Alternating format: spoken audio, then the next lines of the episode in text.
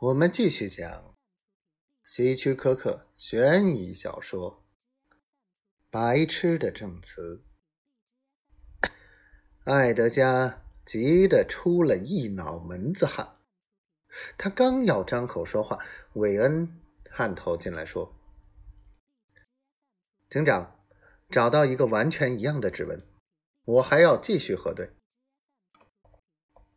史蒂夫警长点点头，向艾德加，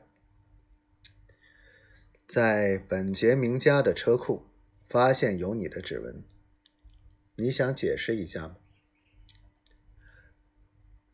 艾德加低声说：“警长，我承认我曾偷看过，我是无意中发现的，结果居然渐渐养成习惯，我也没有想改正过。”但是警长，我没有杀他，我发誓，我碰都没有碰他。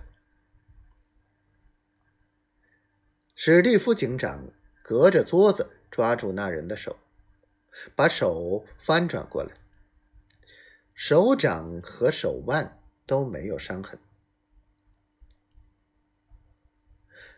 艾德加，他们把你怎么样了？艾德加太太。踢着着拖鞋，呃，闯了进来，嚷着：“嗯，没什么。”艾德加躲着他：“我没事儿，你不该来这儿。”史蒂夫警长说：“我们传讯你丈夫，你得外在外面等着。”艾德加太太。这厉害女人嗓门尖锐的喊道：“我就在这儿，我要陪伴我丈夫，我不愿躲在外面，让他一个人受你折磨。”她拉出一把椅子，坐在丈夫的面前，挑战似的望着史蒂夫警长。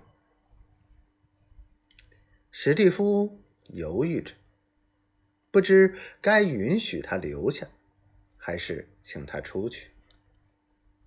门外有人影晃动，他站起来，走出去看看。